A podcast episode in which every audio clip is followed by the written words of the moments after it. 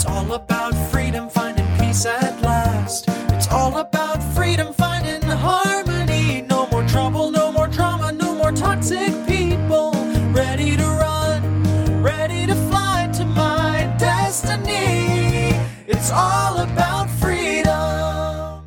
Bonjour et bienvenue dans l'émission Détox Parents Toxiques pour une liberté non négociable. Je suis votre hôte Nadia Chirel, coach de destinée. Ma mission de vie Accompagner les femmes à se libérer de l'emprise des parents toxiques et à guérir de leur traumatisme d'enfance pour découvrir leur véritable identité et entrer dans leur destinée. Je suis ravie de vous accueillir dans l'épisode 14, le monde illusoire du narcissique. Dans l'épisode 13, le parent toxique aux multiples visages, je vous avais partagé mon désir pour dissiper tout doute concernant la toxicité de vos parents, d'aller en profondeur dans la thématique du parent toxique en vous décrivant les trois principaux types de parents toxiques. Premier type, le parent au syndrome de la réussite par procuration. Deuxième type, le parent démissionnaire. Troisième type, le parent méprisant et destructeur. Les retours et les questionnements que j'ai reçus sur les réseaux sociaux ou par mail ont confirmé ce que je ressentais depuis plusieurs semaines, à savoir votre soif de comprendre le fonctionnement de votre père ou mère toxique. Honnêtement, je ne peux que vous comprendre, parce que je suis du genre, moi aussi, lorsque je suis confrontée à des situations qui me dépassent ou face à des personnes qui sont euh, une énigme ou carrément néfaste dans ma vie, j'ai ce besoin absolu de comprendre ce qui se passe dans leur tête. C'est plus fort que moi. Du coup, instinctivement, je me transforme en inspectrice. En les observant et en les écoutant, j'en apprends énormément sur eux. Souvent, vous remarquerez que ces personnes-là, à travers leurs gestes, leurs comportements et les mots qu'elles emploient, dévoilent malgré elles pas mal d'informations. Certaines et certains d'entre vous pourraient penser que le fait de cumuler les informations ne changera rien à la situation. À votre place, je ne serais pas aussi catégorique, surtout quand il s'agit d'histoires familiales. Les histoires familiales sont de véritables trésors qu'on ne doit surtout pas négliger si on a la possibilité d'y avoir accès.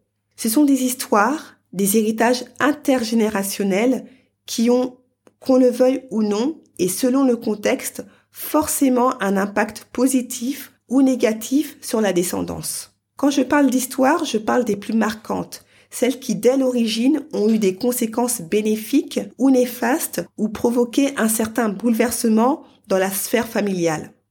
Très souvent, ces histoires-là sont à l'origine de bonheur ou de tragédies qui se transmettent de génération en génération.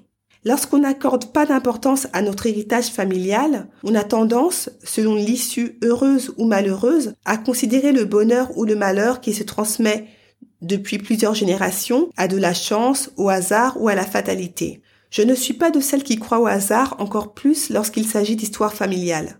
Les événements heureux ou malheureux qui se perpétuent dans le temps et qui traversent les générations sont le résultat d'actes bénéfiques ou préjudiciables qui ont été posés par nos ascendants et qui se répercutent sur la descendance. En avoir conscience, surtout lorsqu'on a affaire à des événements euh, malheureux répétitifs, Exemple, parents toxiques depuis 3-4 générations, échec amoureux depuis plusieurs générations, alcoolisme, inceste ou autres abus qui se répètent. En avoir conscience permet de briser le cycle infernal en mettant en place les bonnes actions pour faire table rase du passé et rebâtir un nouvel héritage familial sur des bases saines et solides.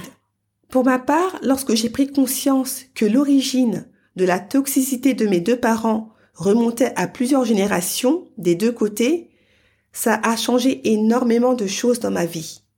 Ça m'a permis de réaliser que là où mes parents et les autres qui étaient avant eux n'avaient pas pris, en devenant adultes, la responsabilité de traiter leurs blessures, il était de ma responsabilité, pour retrouver ma liberté, de faire tout mon possible après avoir pris conscience de mes blessures d'en avoir identifié l'origine et la cause, de briser cette malédiction pour pouvoir avancer, réaliser ma destinée et transmettre un héritage sain à mes enfants et ensuite de génération en génération.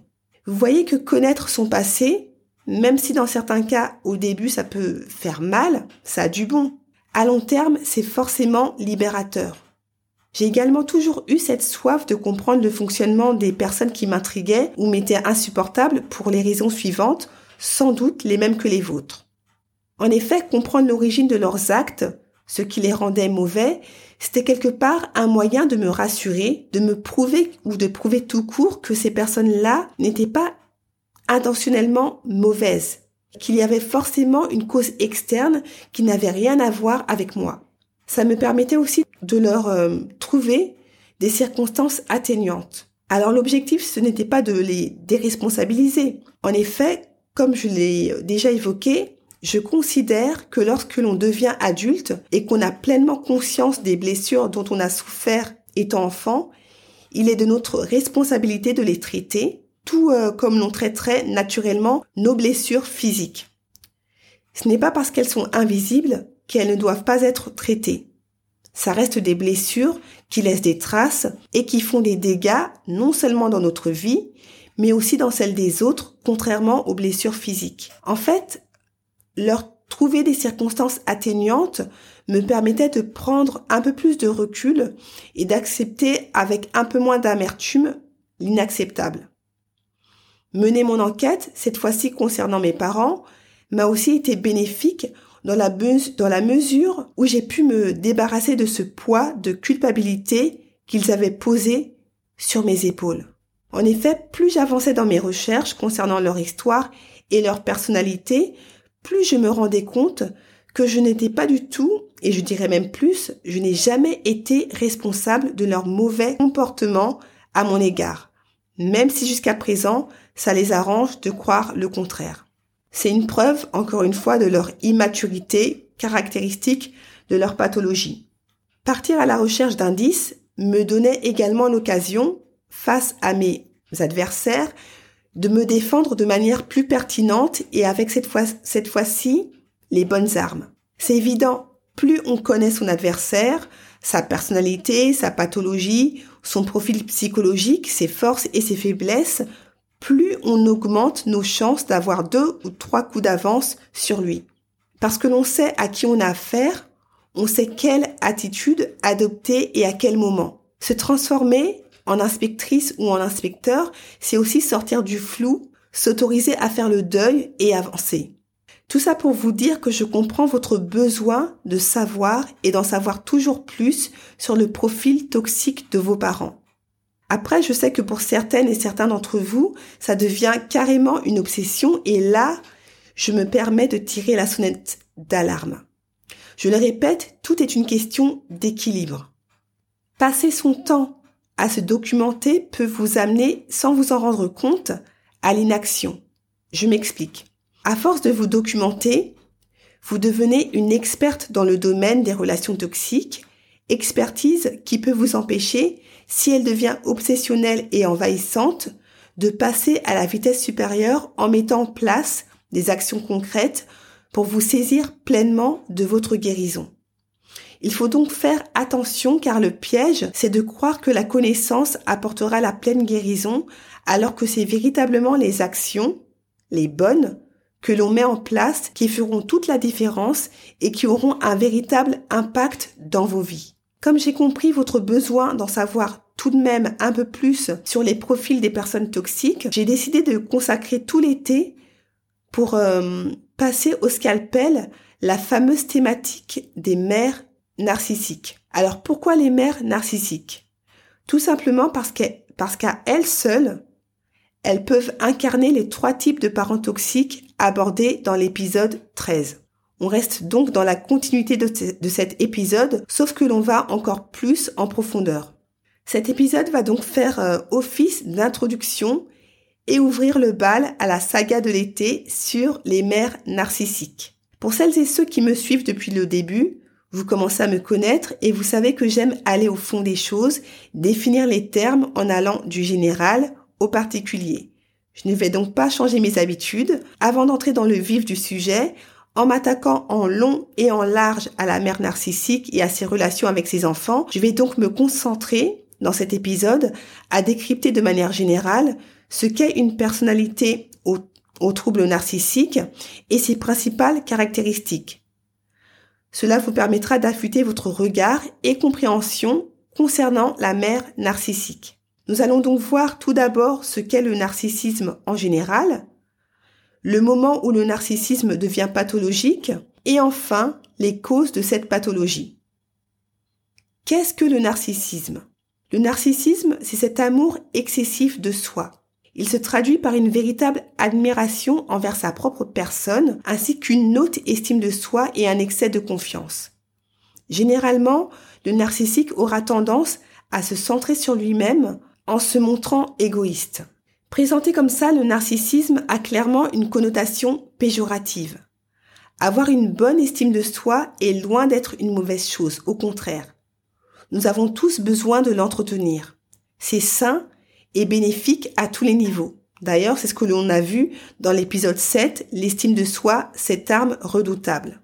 En effet, cultiver l'estime de soi, c'est la garantie d'une vie épanouie et d'un bon équilibre même durant les tempêtes de la vie.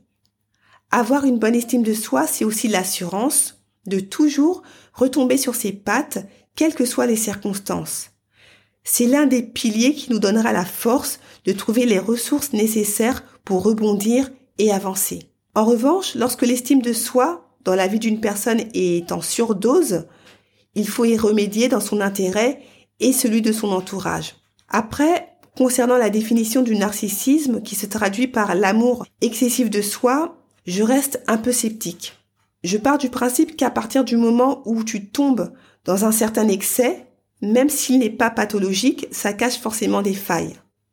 Pour rappel, nous sommes des êtres relationnels qui avons besoin des uns et des autres pour s'épanouir, manifester de l'amour et en recevoir en retour.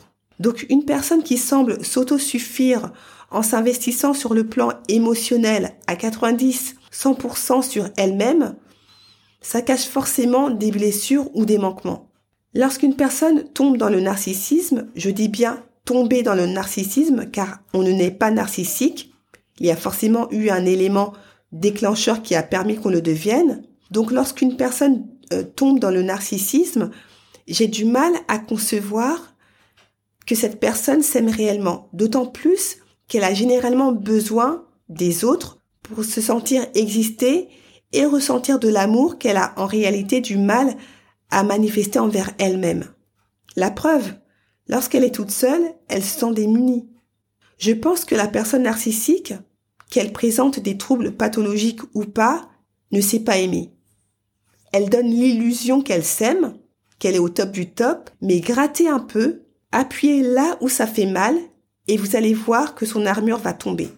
Au risque de me répéter, généralement quand on est dans le trop ou dans le surjeu, c'est que l'on veut, sans forcément se l'avouer, combler un manque, cacher une vérité qui nous est insupportable ou euh, compenser une faiblesse par exemple. Si tu t'aimes réellement, si tu es au clair avec toi-même, si tu t'acceptes, si tu as réellement confiance en toi, tu n'as pas besoin de dépenser autant d'énergie dans le tapage diurne ou nocturne pour montrer que tu existes. Tu n'as pas besoin d'être dans l'excès. Ce genre d'excès n'est pas bon. Il a forcément des incidences sur la personne narcissique, mais aussi dans ses relations avec les autres. Et oui, une personne narcissique, même si elle donne l'impression d'être heureuse, ne me fera pas croire qu'elle est pleinement épanouie, car ses agissements lui sont forcément préjudiciables et pas qu'à lui. Avec une personnalité aussi autocentrée et antipathique, cela nuit forcément à ses relations, que ça soit dans le domaine privé ou professionnel. De par ses excès, ses relations, à un moment donné, sont forcément restreintes. À long terme, elle peut difficilement y trouver son compte. Cela est d'autant plus vrai lorsque le narcissisme devient pathologique. Alors à quel moment tombe-t-on dans la pathologie? Qu'est-ce que le trouble de la personnalité narcissique? Le manuel diagnostique et statistique des troubles mentaux définit le trouble de la personnalité narcissique comme étant, je cite, un mode général de fantaisie ou de comportement grandiose, de besoin d'être admiré et de manque d'empathie qui apparaissent au début de l'âge adulte et sont présents dans des contextes divers comme en témoignent au moins cinq des manifestations suivantes. 1. Le sujet a un sens grandiose de sa propre importance.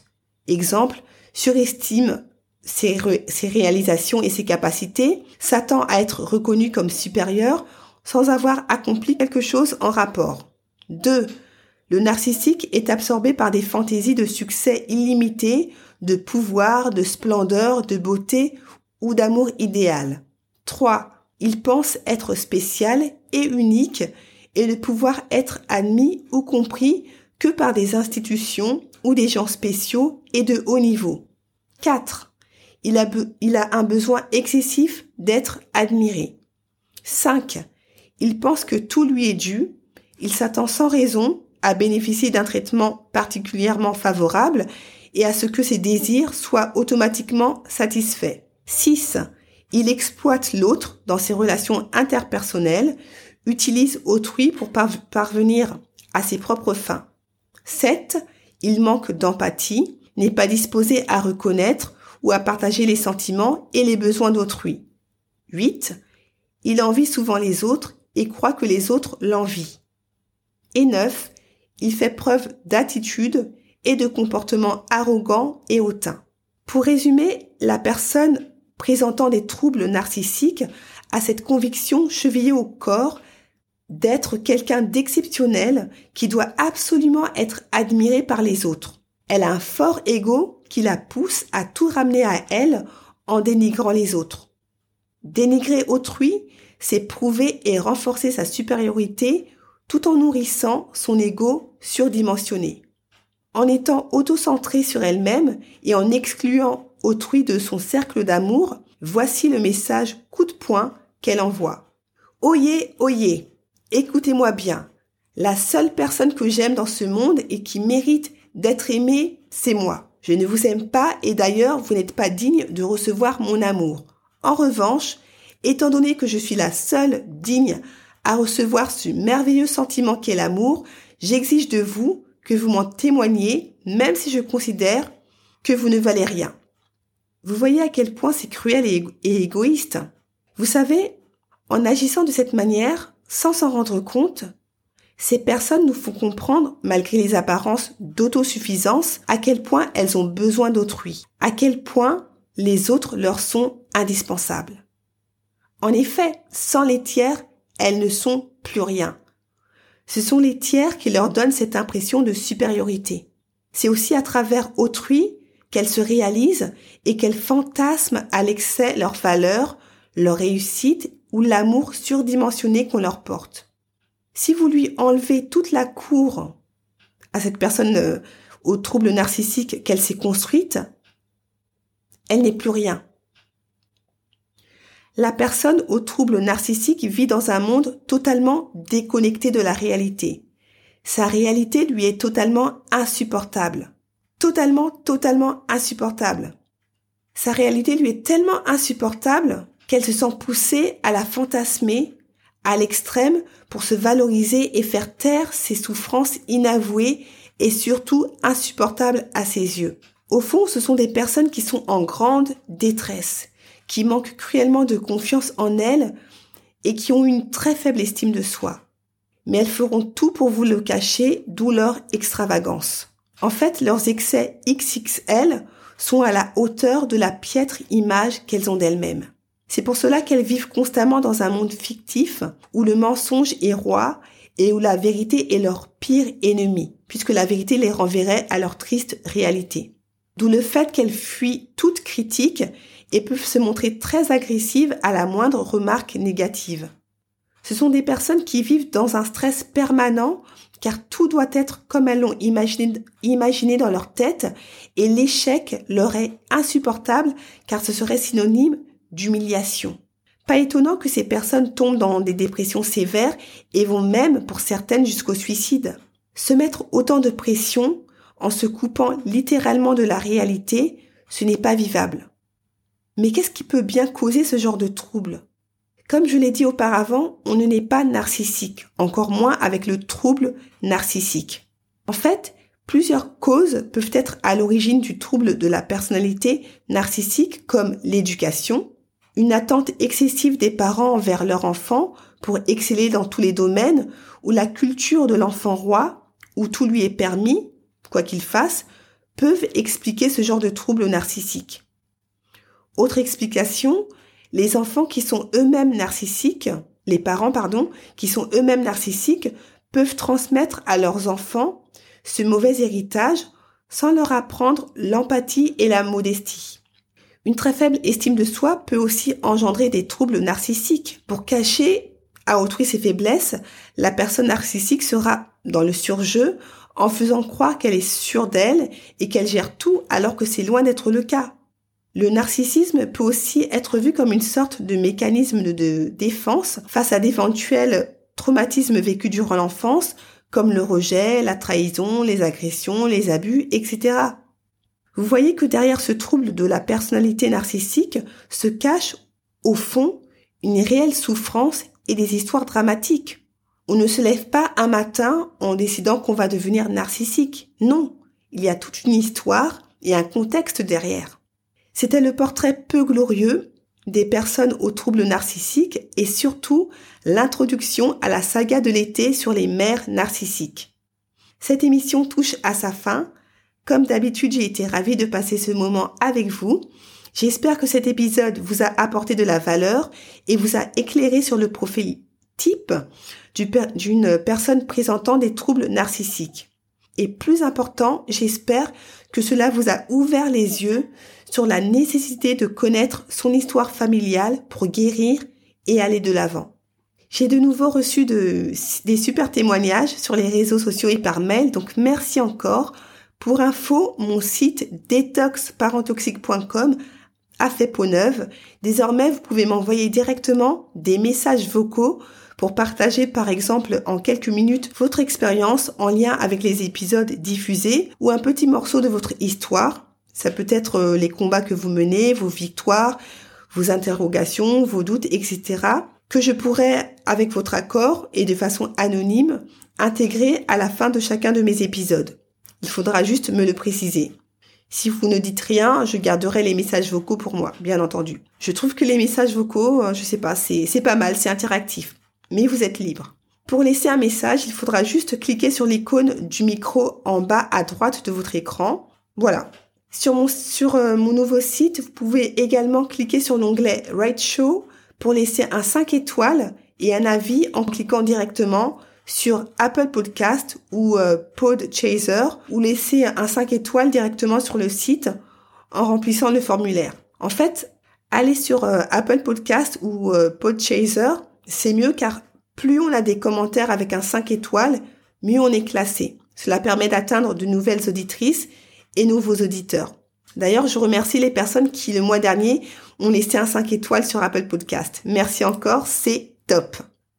Aussi, en cliquant sur l'onglet Coach Action, vous pouvez directement accéder à mon site de formation en ligne et prendre connaissance euh, de mes programmes. Il y a des mises à jour qui vont être faites dans les jours et semaines à venir, mais au moins vous êtes au courant et euh, tout est au même endroit cette fois-ci.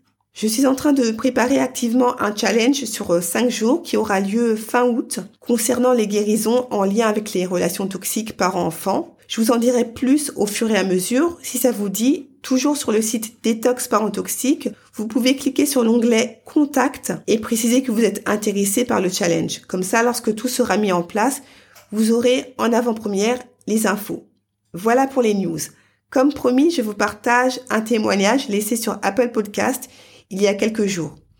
Exceptionnellement, je privilégie ce message sur les autres qui me sont parvenus avant car l'auditrice m'a posé une question et c'est le seul moyen d'y répondre à moins qu'elle me suive sur les réseaux sociaux, notamment sur Instagram, mais je ne suis pas sûre. Enfin, j'ai cette impression, mais je ne suis pas sûre. Je partage donc le témoignage et je réponds à la question.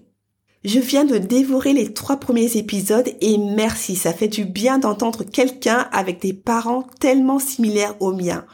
En parler avec des mots et des réflexions qui rassurent et font du bien. J'adore la chanson de départ déjà. J'ai envie de danser comme le gif de, Carlton dans Le Prince de Bel Air quand je l'écoute. D'où vient-elle? Elle est trop bien Quand j'ai lu la vie, j'ai trop rigolé. Merci encore, ça me fait trop plaisir. Comme tous les témoignages, je ne m'en lasse pas, c'est génial. Merci beaucoup. Alors j'ai écrit les paroles du jingle car j'avais à cœur qu'il soit marqué de mon empreinte et de mon histoire. Et j'ai fait appel à un auteur, compositeur, musicien et interprète américain pour composer l'air et euh, interpréter le jingle. Je lui ai dit le style euh, de musique que je voulais en lui précisant mathématiques voilà, tu sais presque tout. J'en dirai un peu plus sur un de mes futurs posts euh, sur Instagram. En tout cas, contente que le podcast et le jingle te plaisent et vous plaisent à toutes et à tous. Merci encore pour vos encouragements. N'hésitez pas à m'envoyer euh, vos témoignages, des sujets que vous souhaiteriez que je traite et des questionnements par rapport à mes programmes de coaching. Je prends toujours le temps de répondre de façon détaillée. Pour ne manquer aucun épisode, abonnez-vous sur votre plateforme d'écoute préférée et partagez le lien pour en faire profiter le plus de monde possible. Je ne le répéterai jamais assez, plus on sera nombreuses et nombreux à lever le tabou des parents toxiques, moins ils auront d'emprise. Je vous dis à la semaine prochaine et vous souhaite une bonne cure de détox. Parents toxiques pour une liberté non négociable. Ciao